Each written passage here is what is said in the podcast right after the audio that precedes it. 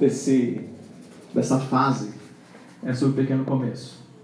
E eu estive pensando nesse assunto em um texto bem conhecido de todos, todos vocês. Aliás, tem algumas histórias que a gente que a gente conhece da Bíblia, que é um eu diria que se você parasse as pessoas na rua e perguntasse, conta aí a história do, do samaritano, a pessoa conta. Ela fala assim, em termos gerais, ela vai contar para você. De repente, uma hora pode até colocar o. Né, se você pedir uma história um pouquinho mais complicada, assim, ó, vai colocar o, o Noé no, dentro do barco, né, vai ter um, um barco e o barco naufraga e o peixe engole Noé. Vai rolar uns negócios assim, mas essas histórias mais é, do Novo Testamento tende a você ouvir a pessoa e ela contar mais ou menos na direção. Uma dessas é o filho pródigo. E eu vou ler o texto aqui para você, porque tem um lance do, do da, da, leitura é, trazer a gente para a história como ela está na, na palavra. Mas dentro dessa, desse, desse texto, sempre quando eu olho para essa história aqui, é daquelas histórias que você sempre busca fica pensando com quem você mais se identifica na, na história. Né? Tem o, o irmão mais velho, tem o, o pai, o filho, tem até os porcos, né? Espero que. Eu sei, eu sei que tem gente aí que tem um time que está conectado com o porco, mas não, não vem ao caso. É, mas a gente está sempre, quando a gente olha para o texto bíblico, falar aqui, o que, que conecta mais, tem mais a ver com a sua história. Em alguns momentos eu, eu eu pareci no meu comportamento mais com o filho, com esse filho que, que perde tudo. Em outros momentos eu pareço mais como esse filho mais velho que, que dá uma relutada com as coisas do jeito que do jeito que elas são e não percebe que podia estar desfrutando mesmo de um relacionamento legal com Deus. E a gente, de vez em quando, a gente está mais, mais aquele rebelde dentro de casa, né? Aquele menino rebelde dentro de casa, do que aquele menino rebelde que sai fora e não quer mais conviver com nada. Então, é, eu quero falar do filho rebelde, que sai de casa no dia que ele fica chateado com as coisas. E vou ler aqui a história então para vocês. Então está em Lucas capítulo 15, começa no versículo 11. Eu vou ler só uma parte e já quero dar, tipo, dar um. Eu vou falar do filho mais velho no domingo que vem. Então não é domingo amanhã, domingo que vem. Eu vou falar do filho mais velho. Mas agora eu vou falar do filho mais novo. Então, se você quiser, já pode né, marcar na sua agenda aí. Tem que, domingo que vem, às 7 horas da noite, tem que ir na nossa igreja para falar do filho mais velho. Jesus continuou: Um homem tinha dois filhos. O filho mais jovem disse ao pai: Quero a minha parte da herança. E o pai dividiu os seus bens entre os filhos. Alguns dias depois, o filho mais jovem arrumou suas coisas e se mudou para uma terra distante, onde desperdiçou tudo que tinha por viver de forma desregrada. Quando seu dinheiro acabou, uma grande fome se espalhou pela terra e ele começou a passar necessidade. Convenceu um fazendeiro da região a empregá-lo. E esse homem o mandou a seus campos para cuidar dos porcos.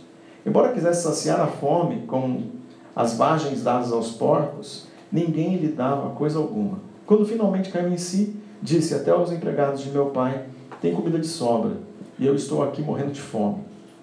Vou retornar à casa de meu pai e dizer: Pai, pequei contra o céu e contra, o Senhor, e não sou mais digno de ser chamado seu filho. Por favor, trate-me como seu empregado. Então voltou para casa, voltou para a casa de seu pai. Quando ele ainda estava longe, seu pai o viu, cheio de compaixão, correu para o filho, abraçou, beijou e disse: Pai, pequei contra o céu e contra o Senhor, e não sou mais digno de ser chamado seu filho. O pai, no entanto, disse aos servos: Depressa, tragam a melhor roupa da casa e vistam nele, coloquem-lhe um anel no dedo e sandálias nos pés. Matem um novilho gordo, faremos um banquete e celebremos, pois este meu filho estava morto e voltou à vida, estava perdido e foi achado. E começaram a festejar. Bom, gente, a gente está aqui falando de pequenos começos. Esse é o nosso pequeno começo. Mas esse cara aqui, ele tem uma oportunidade, ou não sei se é oportunidade necessariamente, mas ele força a oportunidade e às vezes a gente está nessa, nessa forçada de oportunidade. A gente busca um jeito de forçar um recomeço, de forçar um começo. Esse cara faz isso, ele força o começo. Ele força o começo do jeito dele. ele não quero mais trabalhar, não quero mais fazer desse jeito, eu quero fazer de um outro jeito. Eu quero fazer do meu jeito, porque eu tenho certeza que do meu jeito vai funcionar. E ele dá uma forçada a ponto de fazer uma exigência de herança com o pai vivo. Eu, é, esse é o pai da Bíblia, gente. Né? É, eu acho assim que meu pai não ia ser assim. Estou com meus dois irmãos aqui hoje. Eles se lembram. Quando eu tinha uns 15 anos, falei com meu pai que eu ia furar a orelha. Ele falou: você vai furar a orelha e vai embora de casa junto. Aproveita já. Não precisa nem ficar aqui. Você fura a orelha e vai viver onde você quiser, do jeito que você quiser. Na, bom, pensando em furar a orelha, eu estou falando de 30 anos atrás. Ele era radical. Ele era. Você podia, assim, tinha alguns motivos que faziam você perder a salvação. Furar a orelha era uma delas. Né? Ele não falava, ele, ele não acreditava na perda da salvação, mas se furasse a orelha, perdia. É, e ele era durão com esse negócio de, de, desse, né? Se ele visse o Davi, o neto dele agora, né? né? Ele, ele excluiu o Davi. Né? Mas ele foi, ele foi né, convivendo com a gente, ele foi lidando com essas, com essas diferenças e muitas. Eu era muito rebelde. Eu, né, a gente se desentendia muito por essas por coisas pequenas, por coisas pequenas. Mas a gente era também muito amigo. Não, não, era, eu não furei a orelha. Né? E, aí eu acho que eu furar agora, né? Só para ser do meu jeito, né?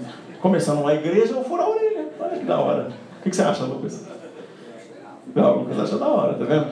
Olha, já tem um apoio, né? Quem é batista já sabe, tem um apoio. Vou pôr em votação agora, né? Já, mas a, gente, quando a gente está nesse, nesse nesse negócio de começar do nosso jeito, o, esse cara começou do jeito dele. E quando ele foi para começar do jeito dele, olha só que interessante, a gente quer começar do nosso jeito, mas olha que coisa, podia começar do jeito dele e falar assim, vou embora, começar do meu jeito. Por que, que não começa do jeito dele do zero?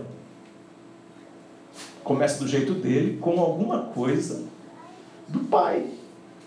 Ô pai, eu quero começar do meu jeito, mas me dá aí meu dinheiro. Pô, como? Não é teu dinheiro, é meu dinheiro. Mas o pai é bonzinho. Eu fico pensando, se eu com esses 15, 16 anos, aquela idade lá, eu falo pro meu pai, pai, é seguinte, estou querendo começar do meu jeito a minha vida. Não é, pode ir. Ele me falaria uma coisa dessa. Aproveita e fura a orelha. né? Mas não, aí eu ia falando, mas eu, eu quero começar do meu jeito, mas o senhor precisa me dar um dinheiro. Ele ia rir de. Mas começar do seu jeito, vai trabalhar e fazer do teu jeito. Só que esse cara vai começar do jeito dele, mas ele quer o dinheiro do pai. Então ele força um começo, do jeito dele. E assim, quando a gente está forçando as coisas, a gente faz o começo do nosso jeito, e as coisas que a gente faz do nosso jeito, parece que a gente quer tanto ser repelir passado ou dizer que a gente não tem nada a ver com aquilo que a gente já viveu, que a gente começa a fazer um montão de bobagem.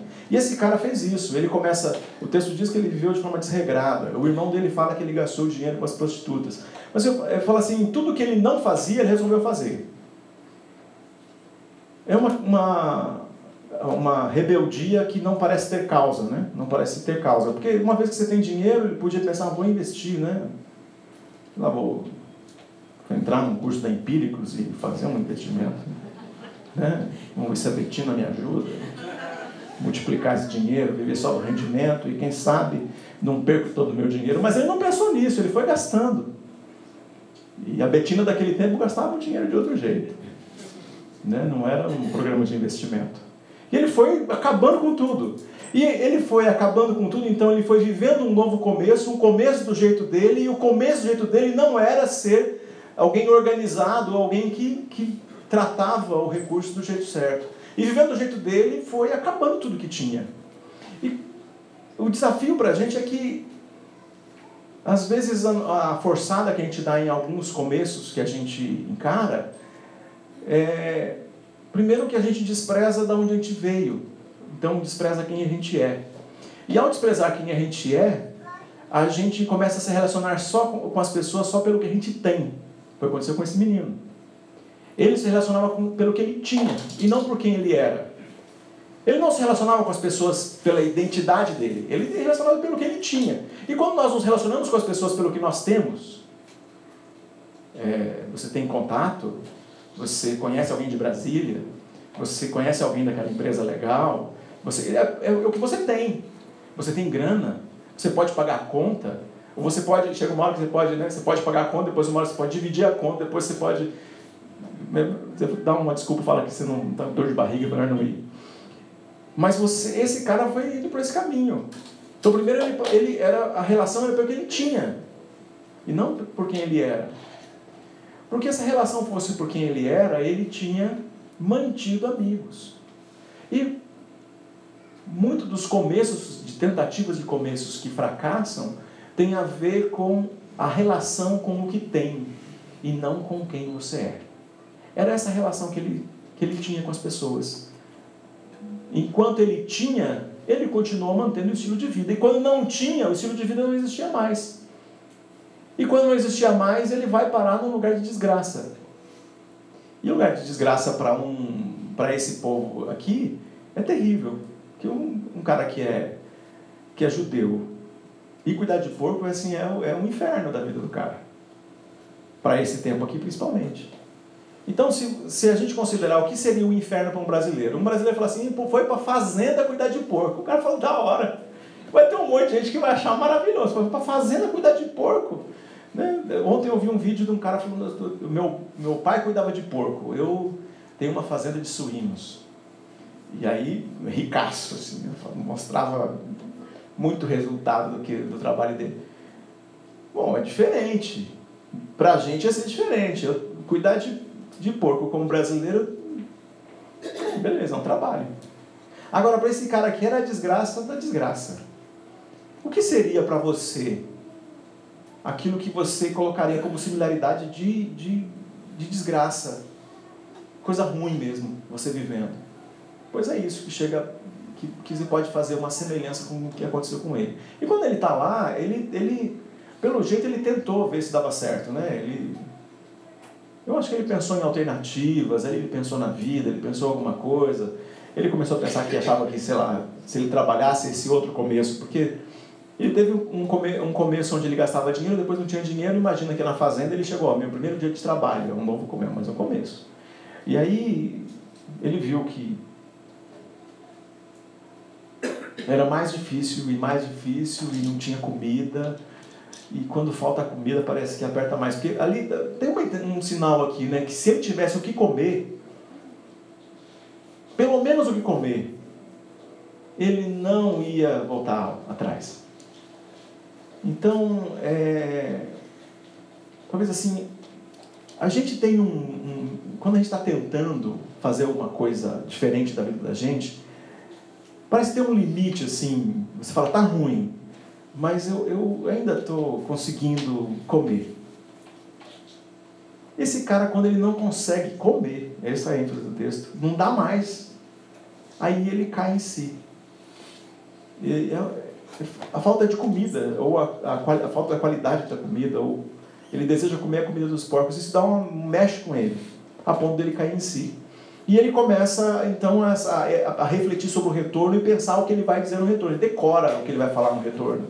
Porque ele, tem a, ele pensa que ele vai falar com o pai dele, é, como ele fala, ele fala com, o, com aqueles amigos que ele tinha, que os amigos eram, a relação com os amigos era pelo, pelo que ele tinha, e não por quem ele era.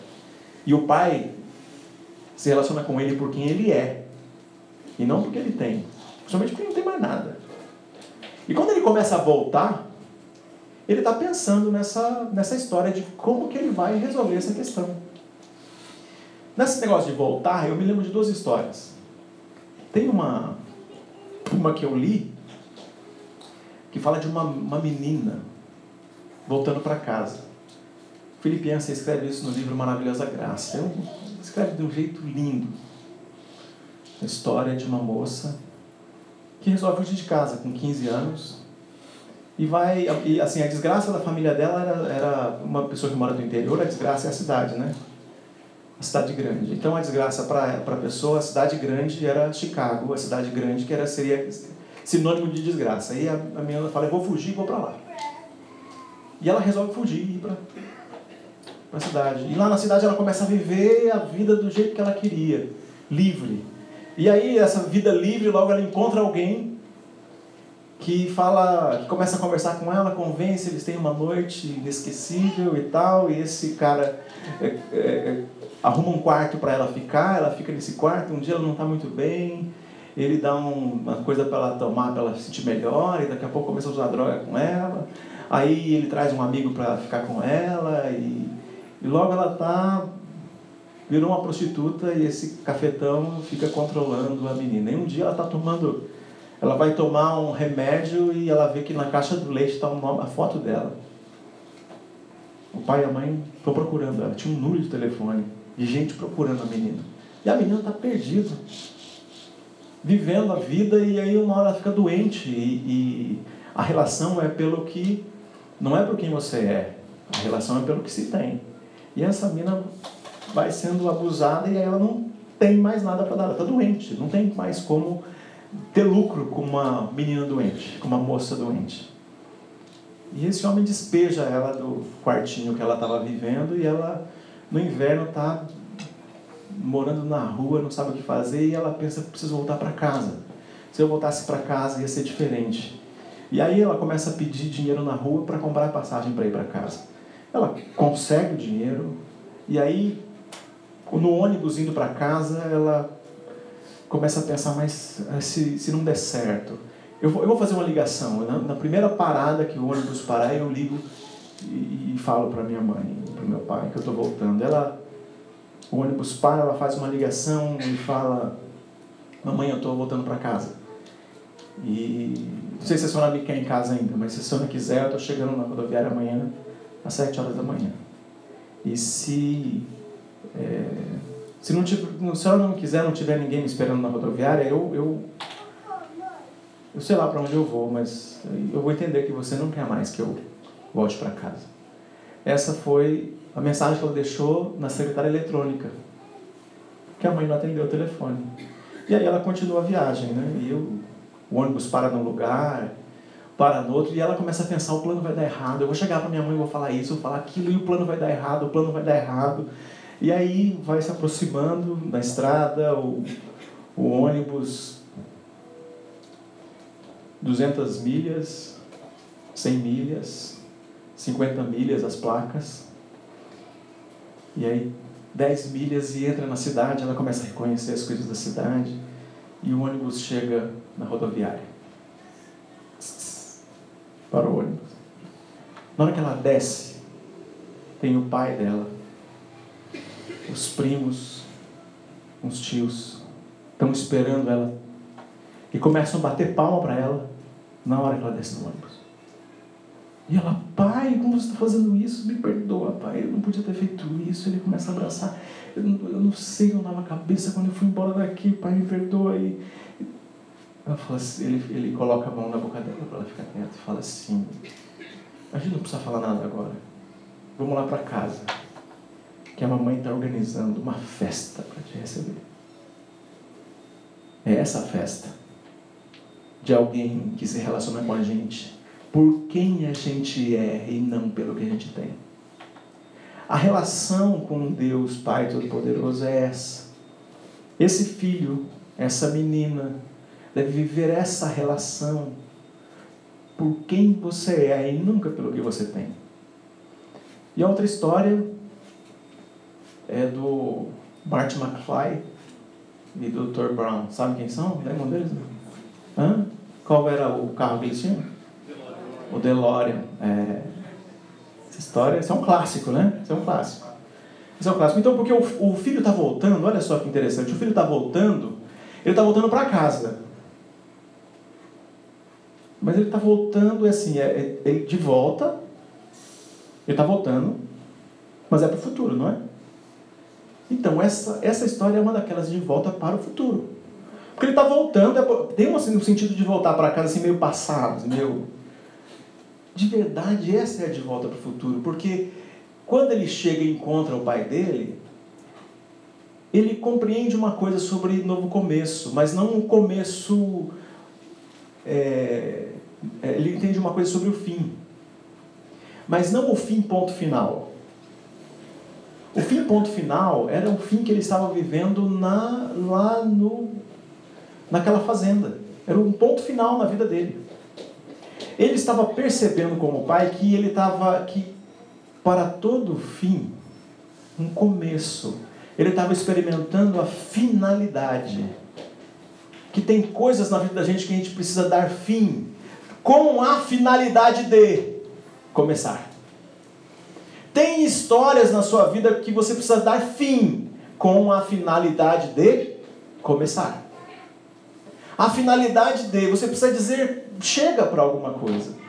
Você precisa cair em si sobre situações que você está deixando permanecer na sua vida. Você precisa cair em si sobre a, o seu endividamento. Você precisa cair em si sobre a sua escolha de viver longe de Deus. Você precisa cair em si sobre algumas escolhas, sobre o tipo de relacionamento que você escolhe viver. Você precisa cair em si sobre isso e dar fim com a finalidade de começar uma nova história. Com alguém que se relaciona com você por quem você é e não pelo que você tem. Ou pelo que você pode oferecer você tem que fazer uma transição e deixar de viver essa, esse tipo de relacionamento. Por isso que eu falo que a gente é um pouco filho pródigo em algumas escolhas da gente. Interessante que esse menino, ele não, ele não usa algumas estratégias, né? Ele não começa a fazer pensamento positivo, ele não faz um curso de mindfulness, ele não ele não fica esperando a próxima encarnação. É isso que é a coisa linda do cristianismo. Né? A gente não tem que esperar a próxima encarnação para fazer as coisas, faz agora. Eu caio, eu caio em mim, né? eu caio em mim agora e decido agora. E decido que tem coisas que eu dou fim agora com a finalidade de. Então, o nosso desafio para essa, essa caminhada é que hoje seja um dia de você fazer escolhas e decisões na nossa, na minha perspectiva, na minha caminhada com Jesus, é, eu vivi um tempo longe dele. No, no, sentido de. Eu vivi até a vida de igreja, mas longe de Jesus. A pessoa de Jesus. Eu não vivia como discípulo de Jesus. O meu desafio é que você dê fim nesse caminho de distância dele, mas com a finalidade de começar uma relação intensa com Jesus, uma caminhada de discípulo. Esse é o meu desafio para você. E se você, porventura, hoje está sem igreja, nossa igreja é mais uma possibilidade. Tem outras igrejas legais na cidade de São Paulo que você poderia ir. Nossa, é um, um grupo é pequeno, a gente ainda tem umas coisas que não, não tem, não, nem vai, talvez tem coisas que nem vai ter. Você vai ficar com expectativa, ah, vai ter. Tem coisa que não vai ter. Né? Então, você que chega junto aí, vão trocando ideia. O pessoal começa a mandar mensagem, como é que é essa igreja aí? Eu logo falo, ó, primeiro, nós somos uma igreja de fé reformada. É, e vocês são pentecostais? Não, a gente não é pentecostal. O que mais? Ah, qual, é a, que é, qual é a teologia da fé reformada? Eu vou falar assim, você precisa vir trocar ideia com a gente, porque não vou conseguir te explicar tudo isso. O que mais? Eu falei, a gente é apaixonado por Jesus. O que Jesus ensina, a gente quer andar com Ele. Não? Então a gente é cristocêntrico né, na nossa caminhada. Então tem algumas coisas que a gente quer viver. Então a gente entende também que a caminhada que tem sentido é uma caminhada de comunidade, assim, ó, junto. Então é, é essa isso, essa proposta que a gente tem. Então se você não tem igreja, considere caminhar com a gente. Se você tem sua igreja, continua lá. A gente no, nossa nosso desafio aqui não é fazer portabilidade, né? Ficar fazendo portabilidade de igreja né? portabilidade eclesiástica. Né? A gente não, nosso desafio não é esse, não. não. Mas é, se você quer, estava procurando alguma coisa mais perto da sua casa, se você, a, a gente está usando o seguinte slogan agora, né? O Paulinho estava trabalhando com a gente para definir o slogan. O slogan falou assim, ó, se você encontrar, né, o culto às sete horas, se você conseguir nos encontrar. Porque hoje a gente está aqui, domingo que vem a gente vai estar em outro lugar. E então, ó, não adianta vir aqui no portão aqui que o japonês vai te atender. Tá? Semana que vem a gente já está em outro lugar. E a gente até achar o nosso lugar, aí vai passar. E, aí manda mensagem para quem te convidou antes, você não, porque o pessoal já já está indo nos lugares que nós nos reunimos nos últimos meses, o pessoal né, vai lá, chega no lugar e a gente não, né, errei. Não vai nem entender o que ele fala. Né? Hã? Ele não vai entender, é verdade, não vai entender o que ele fala. É, se você entende japonês, você pode vir e ele troca ideia com ele. Mas, gente, um, é um prazer é, receber vocês e procure se relacionar com gente que vai se relacionar com você, que vai cuidar de você. não pelo que você tem, mas por quem você é. Deus amou você, amou muito você, para você ficar se relacionando por aquilo que você pode oferecer e não se relacionar por, por quem você é, amado de Deus. E esse, esse é o desafio da gente viver a nossa caminhada de igreja. Vamos fazer uma oração? Senhor Pai Todo-Poderoso, abençoa nossa caminhada. Abençoa, Senhor, a gente. Senhor, a gente está aqui indo em direção ao Senhor, vivendo com o Senhor. A gente, a gente quer andar nessa direção, viver para o Senhor. Senhor, abençoa nossa caminhada de, de fé. Senhor, né, traz aquelas pessoas que vão se juntar a nós nessa caminhada. Usa, Senhor, os nossos relacionamentos, mas o principal nessa caminhada, Senhor, é que todos sintam esse compromisso de que nós nos relacionamos por quem o Senhor é e nos relacionamos não pelo que podemos oferecer uns com os outros, mas pela nossa identidade de filho, de ser amado do Senhor. Faz isso, Senhor, em nome de Jesus. Amém. Amém. A gente, eu queria chamar duas pessoas aqui para falar, são duas pessoas que são, têm um significado importante. Dinho e Marcos. Chega aí vocês dois. Eles, eles representam um, um grupo de, de igrejas que tem nos apoiado. Né? A gente tem uma, uma rede de, de apoio, né? a, a, nossa, nossa igreja mãe é a Comunidade da Vila. O Marcos é o pastor coordenador lá, da Comunidade da Vila, eu estou fazendo parte da.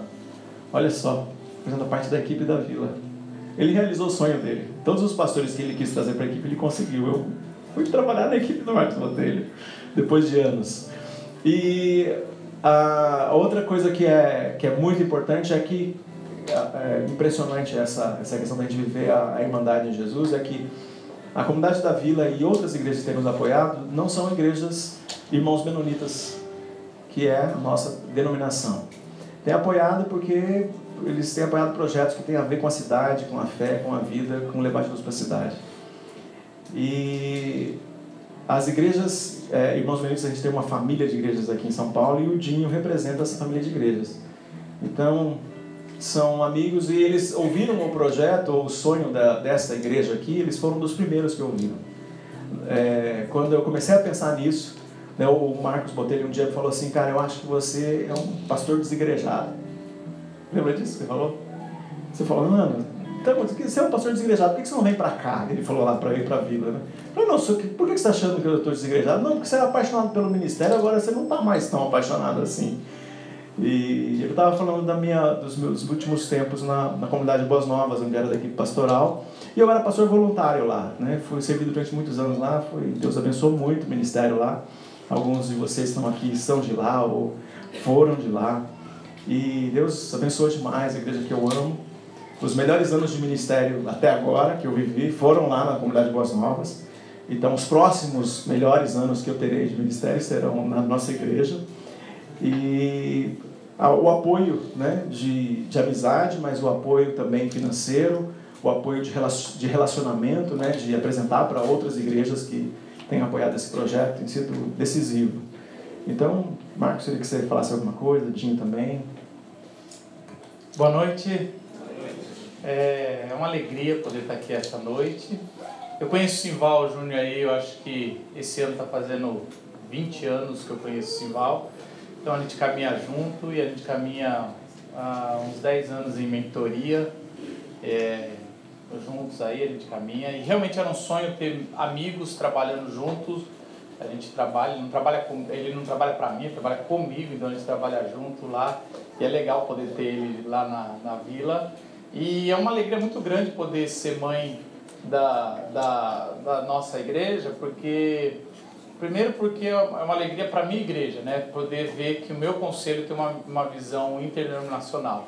Que para nós não é novidade. Assim, eu, o, o Simval, a, a, turma, esse trio aqui, a gente está aqui, já, já se formou no, no, no, no seminário interdenominacional e a gente está é, já tem essa cabeça, né?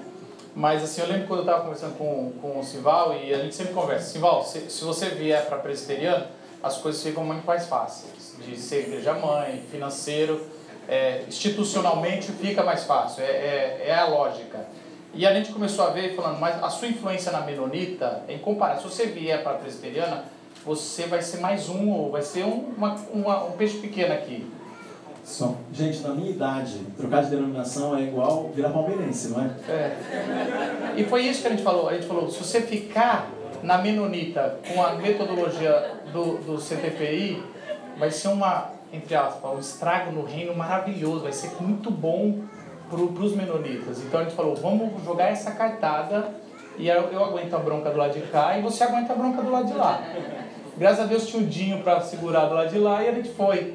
Então, assim, eu fico muito feliz que deu certo e, e, e tem dado certo e graças a Deus isso vai ser uma, algo que a gente vai contar ainda muito para frente aí sobre, sobre, sobre essa parceria.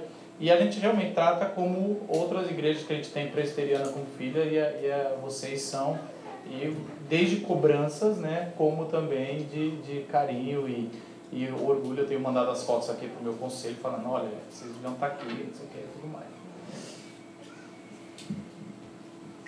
Boa noite, gente. Muito bom estar aqui com vocês. Fiquei imaginando essa, essa imagem do Júnior com a camisa do Palmeiras, está me atormentando agora. Ah, é, três corintianos, né? Somos pecadores, é, é verdade. Ah, privilégio, uma alegria poder participar desse momento aqui junto com vocês. Eu sou das Boas Novas lá de Vargem Grande Paulista. Nós estamos alegres demais por ver a nossa, a nossa denominação sendo abençoada por outra denominação, porque juntos nós estamos trabalhando a favor de um só Senhor. É uma, uma característica difícil de se encontrar quando as pessoas estão lutando para defender o que é delas e não o que é de Deus, para lutar pelo que é pessoal e não pelo que é do reino. Então a gente está muito feliz por isso. Confiamos muito no Júnior, nossa, nossa denominação é, é, está aprendendo com este projeto, com esta ação é um desafio para todos nós quando o Marcos diz que tinha o Dinho lá né, para ajudar. É, o Júnior é uma pessoa que tem muito crédito na, na denominação. Os nossos pastores estão felizes, estão apoiando e nós nos comprometemos a firmar com o Júnior aqui esse, esse processo de busca pela palavra de Deus, de proclamação do Evangelho, essa firmeza do Evangelho, né, do, da, da teologia reformada, de algo que seja bíblico, que seja verdadeiro. Quando nós nos olhamos como igreja, entendemos que somos chamados para servir. Serviço.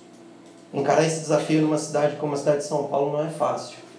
Porque as pessoas só querem consumir, não querem servir. Então, quando um grupo se levanta para servir dentro de uma cidade como essa, ah, Deus tem que estar no meio, senão o negócio não vai. Senão a coisa não acontece. Então, que Deus os abençoe que a graça do Senhor seja sobre vocês. Se vocês estão procurando uma igreja para serem só consumidores, eu acho que vocês não vão se encaixar aqui não. Mas se for para viver o evangelho e atuar servindo uns aos outros dentro dessa cidade, que ao mesmo tempo é maluca, é enlouquecedora e ao mesmo tempo apaixonante, sejam bem-vindos em nome de Jesus. Que Deus, que Deus abençoe essa caminhada. Obrigado, obrigado.